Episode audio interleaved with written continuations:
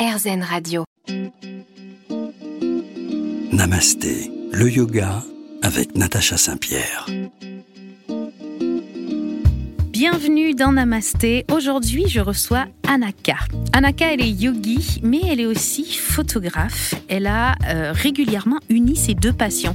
Et aujourd'hui, on va découvrir son parcours et si on a de la chance, elle va peut-être nous livrer quelques astuces pour réussir nos photos en posture de yoga. Mais pas que, parce que Anaka a aussi participé à l'écriture d'un livre sur le karma que j'ai eu la chance de lire cette semaine et je voudrais qu'on puisse en parler au moins un tout petit peu dans cette émission. Alors restez avec nous, c'est dans un instant sur RZN. Namasté, le yoga avec Natacha Saint-Pierre. Sur RZN Radio, Namasté aujourd'hui, je reçois Anaka. Bonjour Anaka. Bonjour. Alors, moi, je suis très intriguée puisque j'adore ce prénom, Anaka. C'est vraiment ton nom ou c'est ton pseudo? Alors, c'est un pseudo. C'est un pseudo. J'ai la tentation très vive de dire à chaque fois que c'est mon vrai prénom, mais mais c'est un, un, pseudo qu'on aime beaucoup. Et, et tu as commencé, alors là je suis très, euh, je, je, veux te connaître un peu plus, tu as commencé par la photo ou par le yoga? J'ai commencé par la photo et très tôt, puisque j'ai commencé à faire des images vers 13 ans. Donc, et j'ai jamais arrêté. Donc depuis l'âge de 13 ans, tu fais de la photo. Et est-ce que c'est la photo qui t'a amené vers le yoga ou est-ce que c'est euh, arrivé comme ça pour quelconque raison dans ta vie? C'est un petit peu les deux. C'est-à-dire que à un moment, je suis arrivée à une certaine boucle d'activité. J'ai eu besoin de renouveler euh, les champs d'action. Mhm. Et de trouver quelque chose qui était un tout petit peu plus aligné avec mes valeurs perso. Euh, et j'ai commencé à essayer d'intégrer dans mon activité professionnelle ce qui était dans ma sphère perso, notamment euh, bah, tout l'univers autour de la méditation, du yoga. C'est à ce moment-là que j'ai commencé à pratiquer, à peu près il y a cinq ans. Mhm. Et euh, les deux sont venus se rejoindre et ont fusionné euh, en fait dans mes, dans mes deux univers à, à ma grande joie. Est-ce qu'aujourd'hui tu te limites euh, à faire des photos dans la sphère du yoga, du bien-être, ou est-ce que tu fais aussi plusieurs types de, de photographie je fais toujours plusieurs types. En fait, la photo de yoga est venue se rajouter mais n'est pas devenue mon activité unique, unique, parce que pour moi, c'est important de, de garder cette diversité déjà pour le côté euh, créatif, et puis parce que j'adore euh, naviguer dans différents univers. Donc, je continue mon activité avec euh, beaucoup de portraits, des reportages pour illustrer le savoir-faire ou des activités ou des événements essentiellement pour des entreprises, mais aussi euh, pour des particuliers. Je ah. vais travailler dans le domaine culturel, euh, dans le domaine du vin, dans plein de différents domaines. Alors, un domaine donc qui est très très vaste de la photographie. Est-ce qu'on aborde euh, chacun de ces sujets-là de manière euh, complètement différente? Et, avec cette question, je veux savoir est-ce que euh, le yoga, ça s'aborde différemment quand on est photographe et qu'on doit le photographier que par exemple si on photographie des, des, moments, des personnes lors d'un mariage ou d'autres choses quoi? Oui, complètement. Il y a une constante qui est euh, d'être très à l'écoute et très euh, en vigilance sur euh, ce que les gens ressentent et de, d'être vraiment attentif à ça. Pour moi, c'est, extrêmement important, quel que soit le domaine.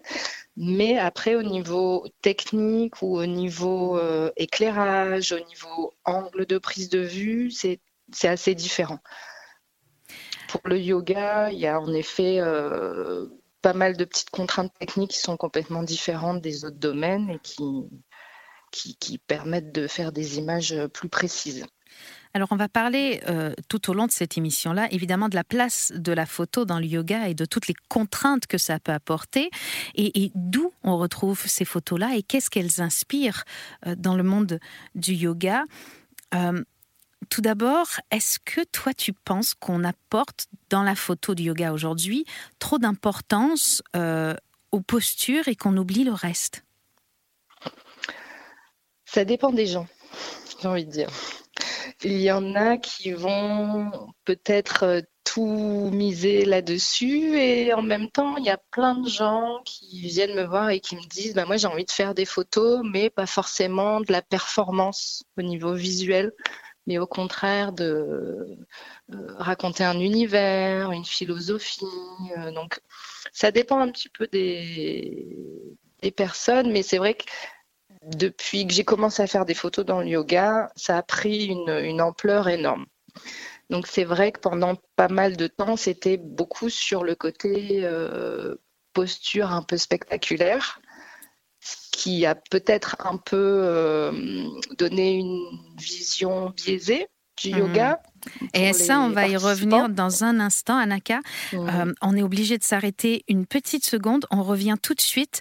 Restez avec nous parce que on va parler de photo et de yoga, deux mots qui vont pas toujours ensemble, mais quand c'est Anaka, souvent oui. Restez là.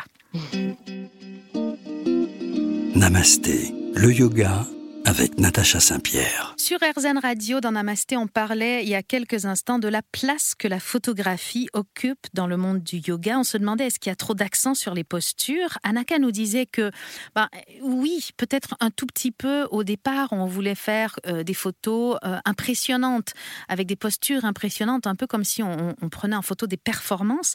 Mais de plus en plus, euh, le monde de l'image autour du yoga se développe.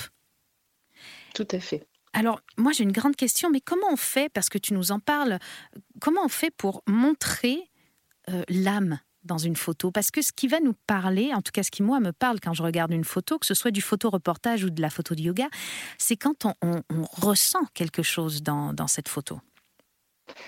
Ah, c'est un, sujet euh, précis et qui me tient beaucoup à cœur. Euh, je vais parler vraiment juste sur mon avis personnel parce que chaque photographe a un fonctionnement euh, qui lui est propre, qui est différent. Moi, personnellement, euh, tout se passe avant de prendre la photo. C'est-à-dire que c'est justement dans ce moment qu'on va passer avec la personne avant de commencer à déclencher où euh, moi j'essaye de hum, percevoir comment fonctionne la personne qui est devant moi, et ça va, changer, ça va changer ta façon de, de, de, de photographier après? Ça va me permettre euh, de sentir comment est la personne et de percevoir à quel moment euh, la personne a l'air d'être elle-même ou quelque chose qui revient régulièrement dans son comportement, dans une mimique, dans une gestuelle, je, ressens que c'est euh, ce qui la représente bien et j'essaye de mettre ça en valeur en fait. Donc j'essaye vraiment de, de, ressentir la personne avant de la photographier et après d'adapter aussi en fonction de ce qu'elle me dit, de ce qu'elle souhaite. C'est-à-dire je vais garder une constante dans un style mais je vais l'adapter à chacun et en essayant de bien être à l'écoute. Alors peut-être que c'est un sujet qui, fâche un peu, mais est-ce que tu trouves que la photo de yoga euh, qu'on a pu voir dans les dernières années mettait une pression, euh, une injonction vers ce qu'on appelle les corps parfaits? Est-ce que tu penses qu'on n'a pas eu assez de diversité en photo? Oui, clairement. Clairement, euh, dans, dans les codes qu'on retrouve et qui sont un petit peu nécessaires dans la photo de yoga, il y a des choses qui reviennent, comme euh, le fait d'être parfaitement aligné, de communiquer des valeurs plutôt positives, de montrer ses compétences. Mhm. Mais un des codes, et en effet, a, été la silhouette. Moi, je ne suis pas complètement euh, d'accord avec ça, en effet. Euh, on connaît l'importance de, l'impact des photos de mode sur tout plein de jeunes filles et sur tout plein de complexes que ça amène. Euh, et je pense que c'est un petit peu aller vers là au début, mais encore une fois, ça change, ça évolue. Il y a de plus en plus de, profs qui sont avec des, corps différents, des formes, des courbes et qui sont à l'aise avec et qui permettent de faire des images en, montrant ben, que non, c'est aussi OK, c'est possible et c'est beau et il n'y a pas ne pas aller vers là. je, serais plutôt euh, à promouvoir la diversité en effet parce que toi qui es photographe, qui a un œil de photographe, tu as évidemment des commandes de, des personnes qui ont besoin de ces photos de yoga. Est-ce que euh, il est possible, avec un corps qui, lui, n'entre pas dans des critères qu'on peut appeler parfaits, un corps un peu de mannequin, de représenter parfaitement les postures de yoga pour, par exemple, un livre pour des futurs élèves. Est-ce qu'il est possible de dessiner parfaitement les postures avec des corps qui sont plus forts ou, différents, très grands, très petits? Est-ce qu'on arrive à, faire ça? Bah oui, complètement. Et donc, Après, il y a des postures qui sont plus ou moins euh, euh, adéquates ou qui mettent plus ou moins mieux en valeur, mais on peut complètement représenter ça. Et au contraire, on, devrait même, j'ai envie de dire, parce qu'il y a tellement de personnes qui viennent à des cours ou qui ne viennent pas parce qu'elles se disent ah je suis pas assez souple ou je suis pas assez fine, je vais pas arriver à me pencher.